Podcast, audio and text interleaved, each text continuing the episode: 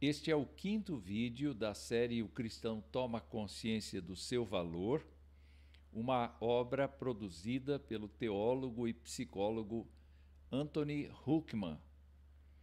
Uh, esta obra foi produzida na década de 1970 e tem por objetivo trabalhar o estado da graça, o estado das pessoas dentro de uma perspectiva da teologia reformada. Nós estamos felizes de compartilhar com você este vídeo uh, que vai tratar da parte 1, o pano de fundo bíblico, e o capítulo 4, a vida no espírito. No vídeo anterior, nós trabalhamos a argumentação de Huckman a respeito do velho e o novo homem. E, num certo sentido, muitas pessoas têm uma confusão a respeito da situação em que vivem depois que aceitam a Jesus como seu Senhor e Salvador.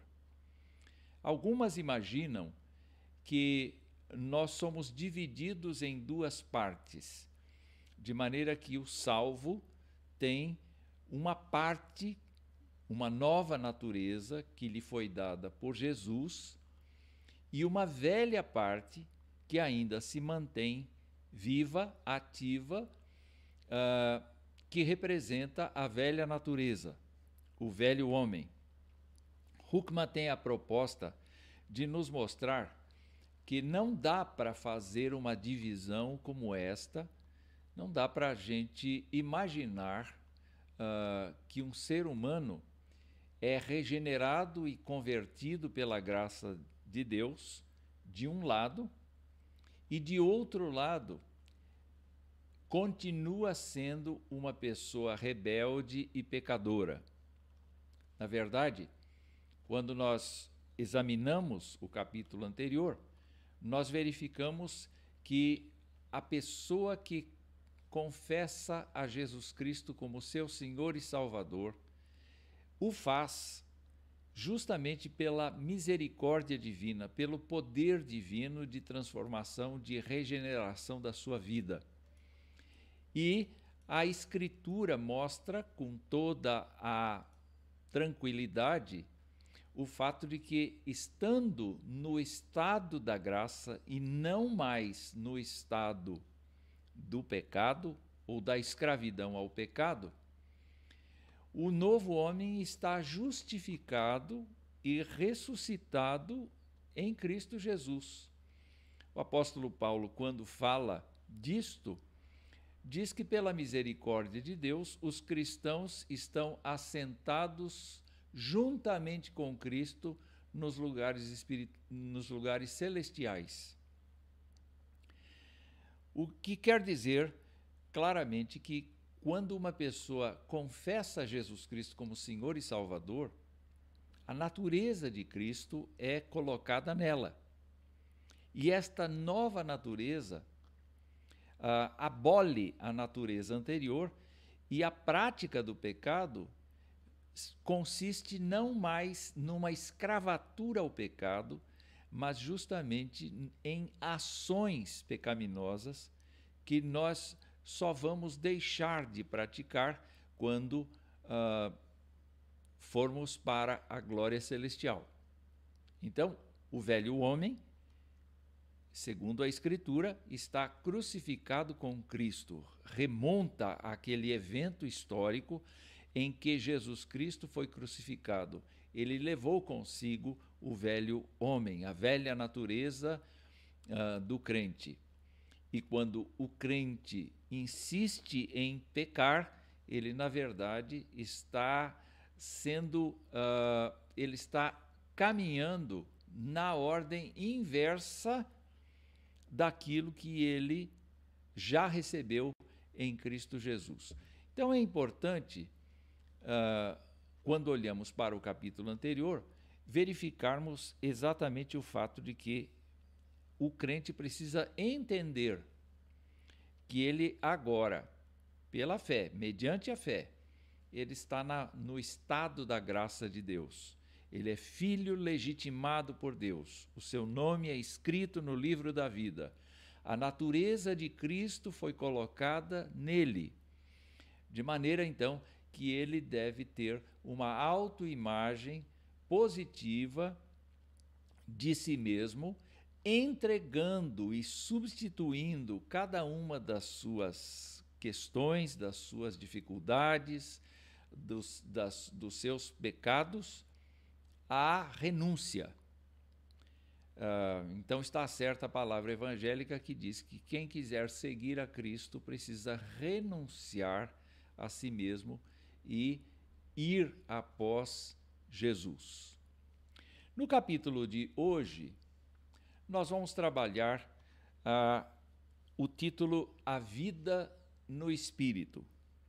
E, naturalmente, quando pensamos na vida uh, do crente, uma nova vida acontecendo, nós temos que saber que o crente não está sozinho para viver esta vida.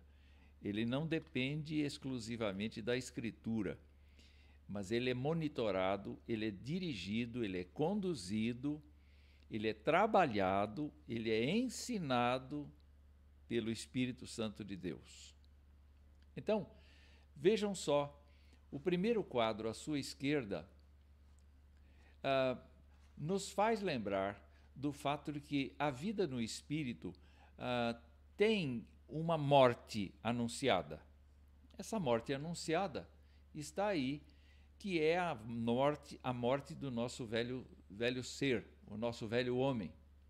E o apóstolo Paulo, em Romanos 6, 6, diz: Sabendo isto, que foi crucificado com ele o nosso velho homem, para que o corpo do pecado seja destruído e não sirvamos o pecado como escravos. Esse primeiro passo é importante para todos nós entendermos que a pessoa que confessa Jesus Cristo como seu Senhor e Salvador tem, a partir desta confissão, uma identidade com Jesus Cristo, não só na ressurreição de Jesus Cristo, mas na crucificação dele. Então, como eu disse mais atrás, nós temos que nos lembrar que este evento da conversão passa pelo processo da renúncia do nosso velho ser. Por quê? O nosso velho ser, a nossa velha natureza, a natureza encharcada da condenação e encharcada dos problemas decorrentes do nosso pecado, de medo, de, de uh, apreensão ou de, de, de angústia, enfim, estas coisas foram crucificadas com Jesus. O nosso velho homem uh, foi sepultado com ele. E o objetivo disto é que o corpo do pecado seja destruído e o pecado não seja nosso senhor déspota, mas seja aquele para quem nós podemos dizer: não quero te obedecer. O trecho central aqui, agora, nos mostra a presença do Espírito Santo. Se no, se no texto anterior nós não tínhamos a pessoa do Espírito Santo explicitamente, e nós sabemos que nos bastidores ele provocou todas essas coisas uh, de Romanos 6,6, agora nós temos com muita evidência a pessoa do Espírito Santo, e este Espírito Santo tem uma lei. A lei do Espírito Santo uh, não é uma lei mosaica, não é faça isso ou faça aquilo a lei do Espírito Santo, é a lei da vida. É Ele quem concede a vida, é Ele quem regenera, é Ele quem abre o caminho para que cada um de nós compreenda a palavra de Deus e creia, confesse a Jesus Cristo, mesmo sem enxergá-lo com os olhos da face. Então, Está escrito aqui: porque a lei do Espírito da vida em Cristo Jesus te livrou da lei do pecado e da morte. O apóstolo está usando lei tanto para aquela que condena, que é o pecado e a morte, como para aquela que liberta, que é o espírito da vida. A vida no espírito consiste justamente de nós nos vermos mediante a fé e não meramente por sentimento, é por fé, uh, de nós nos vermos libertos da escravidão, do pecado e da morte. E a última, uh, a, o, a, última referência bíblica é, a respeito da vida no Espírito, que está aqui, uh, é esta. Romanos 8, 9, que nos diz: Vós, porém, não estáis na carne, mas no Espírito, se de fato o Espírito de Deus habita em vós. E se alguém não tem o Espírito de Cristo, este tal não é dele. É muito grave esta afirmação do apóstolo Paulo no final do versículo, que diz que não é possível nós sermos cristãos sem sermos possuídos, tomados, encharcados pelo Espírito Santo de Deus. Porque é o Espírito quem nos convence e, ao mesmo tempo, é o Espírito de Deus quem toma conta de nossa vida. Quando o evangelista João, nos capítulos 14, 15 e 16 do Evangelho, fala a respeito do Espírito de Deus, mostra que o Espírito de Deus vem para convencer do pecado, da justiça e do juízo, vem para glorificar a Jesus Cristo, vem para fazer lembrar os discípulos de tudo quanto Jesus ensinou, vem para ensinar os discípulos a viverem na realidade de Jesus Cristo.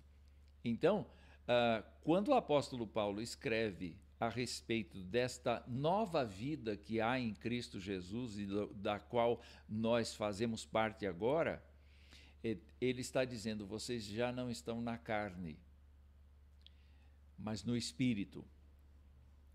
Carne aqui tem o sentido do estado da natureza pecaminosa que não tem liberdade para louvar a Deus, para viver para Deus, para entender a mensagem de Deus. E as pessoas que não têm o Espírito de Deus em, em seu coração não compreendem as coisas de Deus porque lhes parece loucura.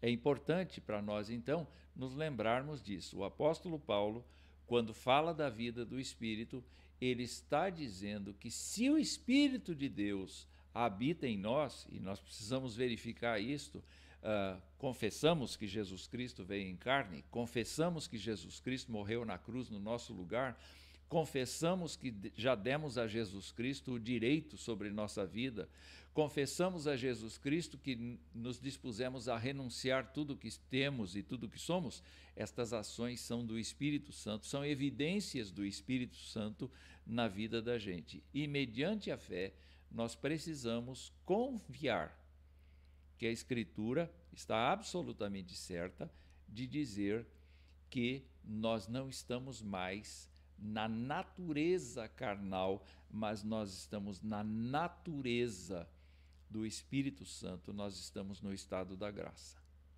Então, ser uma nova pessoa em Cristo e viver no Espírito são coisas bem ligadas. Na verdade, elas produzem o mesmo efeito. Dá para perceber, então, que quando o apóstolo está trabalhando a ideia de carne e espírito, ele está nos ensinando claramente uh, de onde vem o espírito. Então, está aí na sua tela esta passagem de 1 Coríntios 2, 12, em que Paulo está trabalhando ah, ah, junto aos Coríntios ah, como é que é a nova vida, a vida no Espírito. Ele diz: Ora, nós não temos recebido o Espírito do mundo. O Espírito do mundo nós tínhamos antes da conversão. É o espírito mundano do mundo, não é? Uh, porque nós fazemos parte do mundo natureza, nós fazemos parte do mundo sociedade, mas nós não fazemos parte do mundanismo do mundo. Então, nós não temos recebido o espírito do mundo, e sim o espírito que vem de onde? Vem de Deus. Para quê? Para que conheçamos o que por Deus nos foi dado gratuitamente. Conheçamos a redenção, conheçamos a pessoa de Jesus Cristo, conheçamos o que a Escritura revela acerca do presente, do passado e do futuro, conheçamos qual é o propósito de Deus para a vida da gente. Viver pelo Espírito Santo de Deus significa receber da parte de Deus a instrução, o conforto, o consolo necessário para a gente estar aqui como peregrinos e forasteiros, como Pedro afirma. Mas versus carne, o espírito versus carne. Quando a gente olha para a carne, nós temos que nos lembrar que carne uh, não é apenas a parte visível do nosso corpo. Carne tem a intenção de ser a referência à natureza humana caída. Em outras palavras, uh, nós éramos assim. Nós estávamos mortos nos nossos delitos e pecados. O interessante é que o apóstolo Paulo mostra que quem está na carne, isto é, quem ainda permanece na natureza humana caída, sem um processo de conversão que vem do próprio Espírito Santo de Deus, acontece esse fenômeno aqui. Ora, o homem natural não aceita as coisas do Espírito de Deus porque lhes são loucura. E não pode entendê-las porque elas se discernem espiritualmente. Quem é que ajuda a gente a discernir as coisas sob a ótica da espiritualidade? É o Espírito de Deus. Então, sob essa perspectiva, a pessoa que está ausente do Espírito Santo de Deus, na verdade, não consegue assimilar não apenas a doutrina, mas muito mais do que a doutrina, a condição de fé, a, a condição de dependência e a condição de, de estar disposto a viver para Cristo enquanto todo mundo vai na direção contrária. O Huckman, teólogo Huckman, uh, nos diz assim: pessoas que estavam nas garras da carne como poder pecaminoso, pecaminoso, agora foram colocadas sob o programa libertador do espírito. É? Então, olhe para a sua tabela aqui. Os cristãos Paulo vai dizer que os cristãos estão no Espírito, andam segundo o Espírito, andam no Espírito, são guiados pelo Espírito, são selados com o Espírito e a sua obrigação cristã é se encher do Espírito. É muito interessante a gente pensar então nesta relação que o Espírito tem com o cristão é uma relação mística. Porque, mediante a fé, nós cremos que o Espírito habita em nós. Quando é que ele sai de nós? Nunca mais. Por quê? Porque ele nos cela. Ele cela a quem? Ele cela os verdadeiramente salvos. Então, sob essa perspectiva, ele está presente na vida. É por isso que uh, o apóstolo pode dizer: uh, uma pessoa salva está no Espírito. Assim como nós estamos uh, no meio da atmosfera e não a percebemos, mas ela nos envolve, ela entra dentro de nós pela respiração. Nós exalamos a atmosfera já utilizada Da mesma maneira que nós estamos imersos na atmosfera, nós temos que nos lembrar que o Espírito Santo, pessoa, habita no coração do crente, mas também habita nas profundezas de Deus, de maneira que ele é o advogado de Jesus Cristo no crente, mas ele perscruta a intimidade de Deus. E a pessoa salva passou a viver nesta atmosfera ou nesta fisionomia do Espírito Santo de Deus. O resultado disso é óbvio.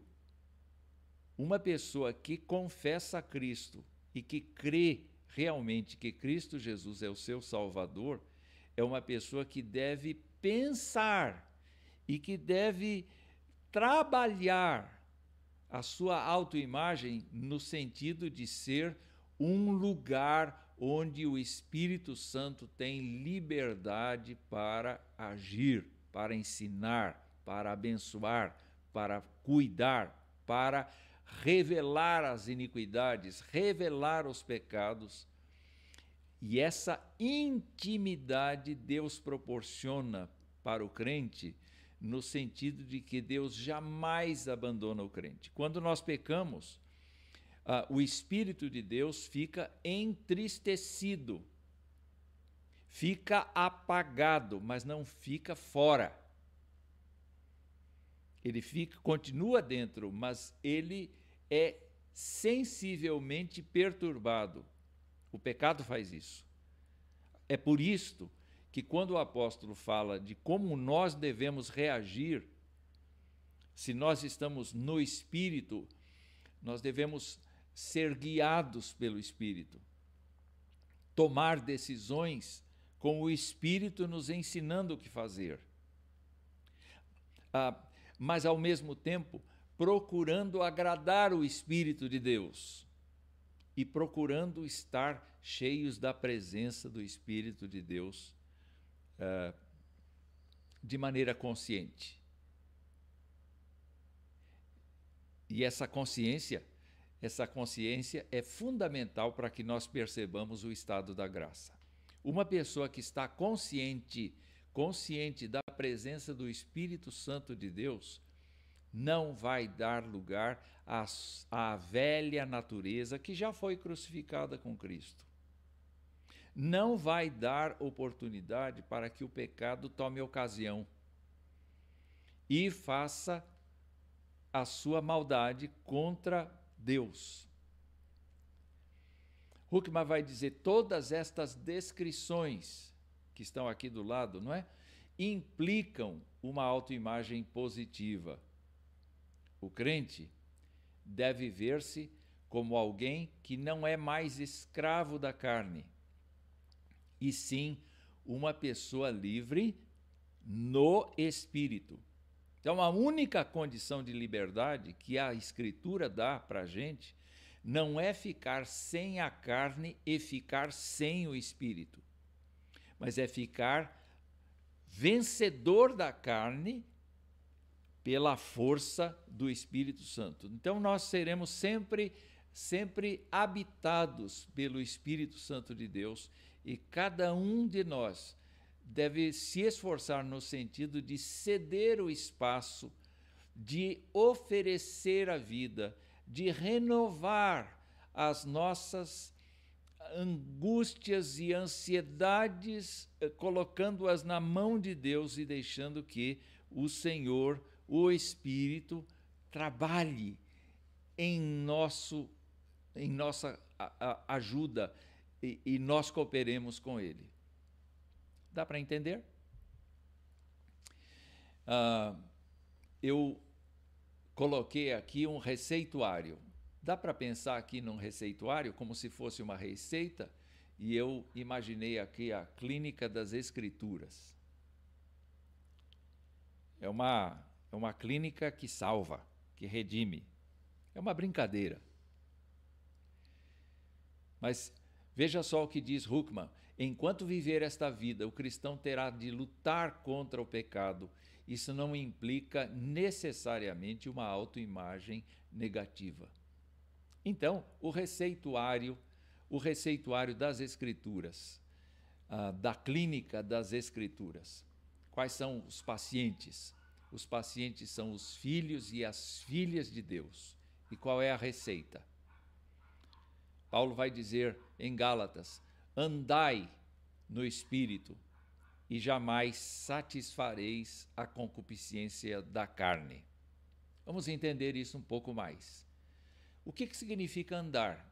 Andar é não ficar parado, obviamente, mas andar aqui é, tem, tem o sentido de andar no modo de ser, no modo de pensar, no modo de falar, no modo de agir diário, continuamente, ande no espírito.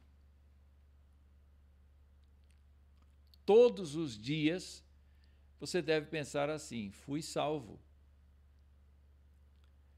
Houve um dia da minha vida em que Jesus Cristo entrou no meu coração. Desde aquele dia e até o último suspiro da minha vida nesta terra, eu pertenço agora a Jesus. E eu sei que eu glorifico o seu nome se eu andar na dependência do Espírito Santo, na influência do Espírito Santo, sob a orientação do Espírito Santo. O que, que vai acontecer? Naturalmente, quando a gente é, olha para a Escritura, a gente sabe que ninguém pode servir a dois senhores, porque a gente vai amar um e aborrecer o outro. Ora, se nós nos dedicarmos à vida guiada, influenciada, desenvolvida pelo Espírito Santo de Deus, nós não vamos satisfazer a concupiscência da carne. A concupiscência quer dizer um desejo incontrolável.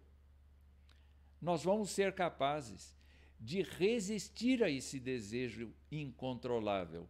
Nós vamos ser capazes de dizer não ao pecado. O apóstolo Paulo dizia que nós que o, que o pecado não teria poder, não teria domínio sobre a vida do crente. Sob que circunstância? porque o crente é muito forte? Não.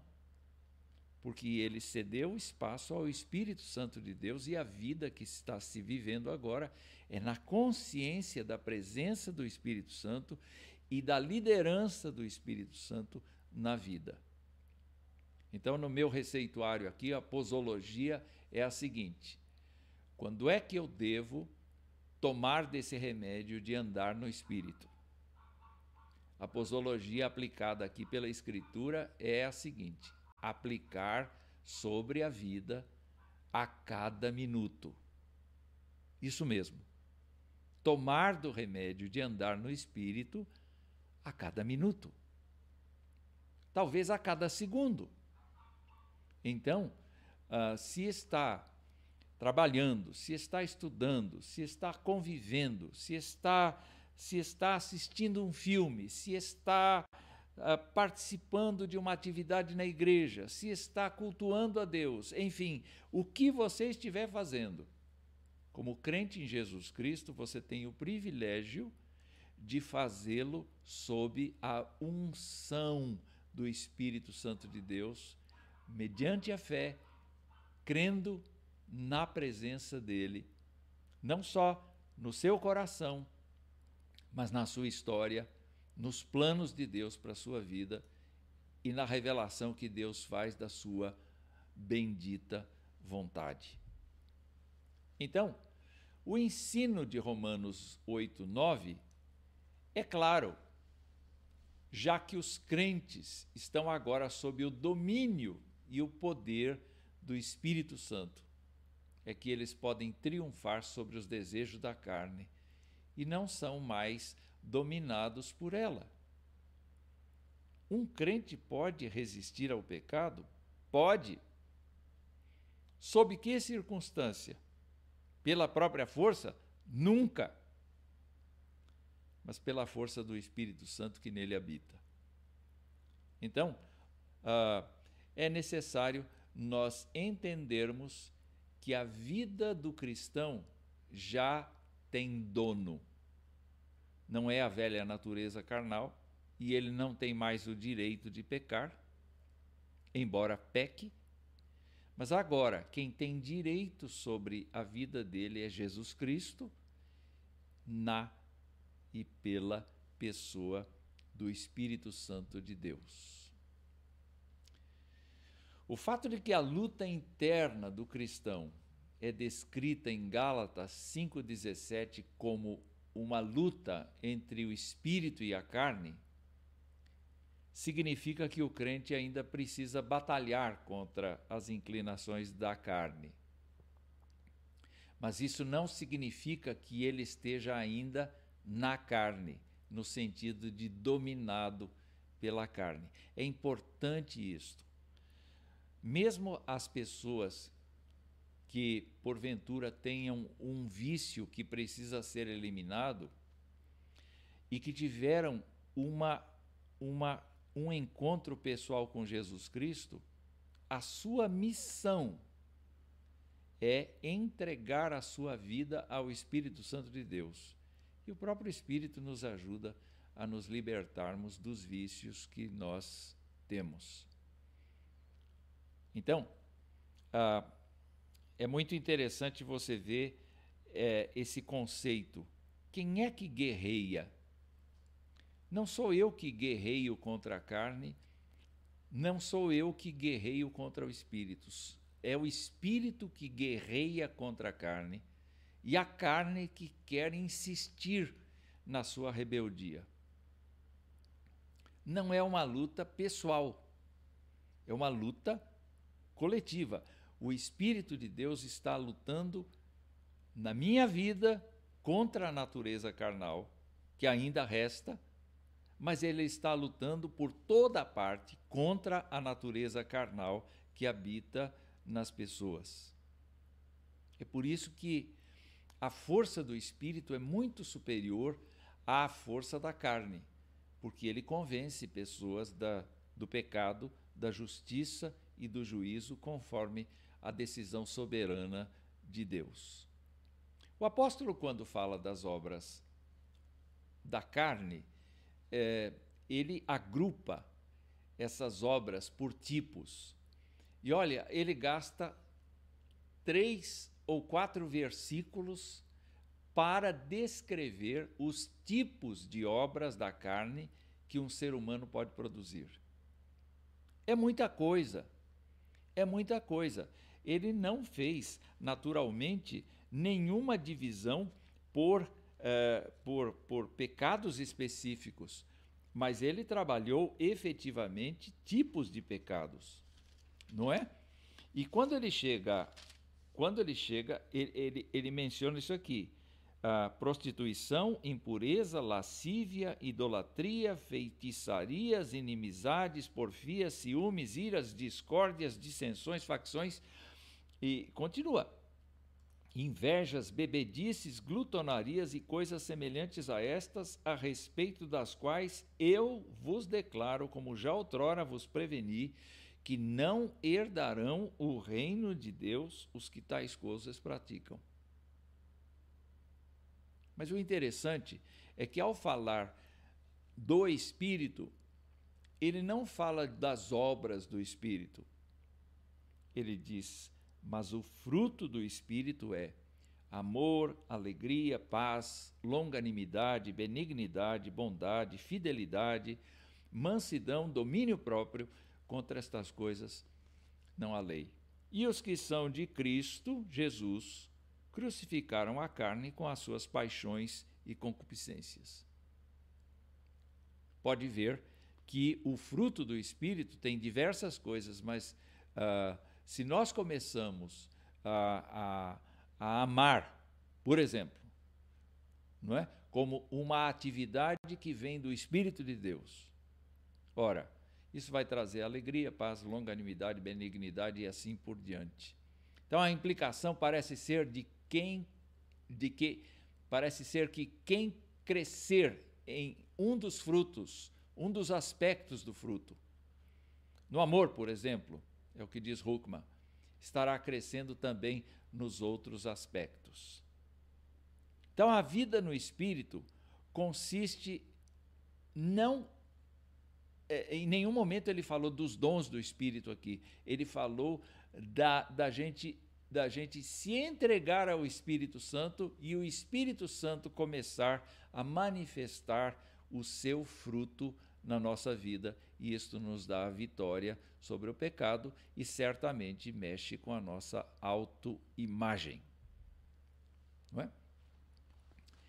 Os que são de Cristo Jesus crucificaram a carne com suas paixões e concupiscências. Ah, dá para observar aqui uma pessoa carregando um enorme fardo, não é? Um bloco de concreto aqui e de repente ela está olhando para o horizonte no quadro abaixo e ela está livre desse fardo. Huckman vai comentar o seguinte: o cristão, Paulo afirma, é alguém que de uma vez por todas deu as costas à carne e toda obra associada à carne e agora anda no espírito. Não é certo dizer que o cristão é parcialmente carne e parcialmente espírito. Ele já está no espírito e já repudiou de forma decisiva a maneira de viver que se chama carne.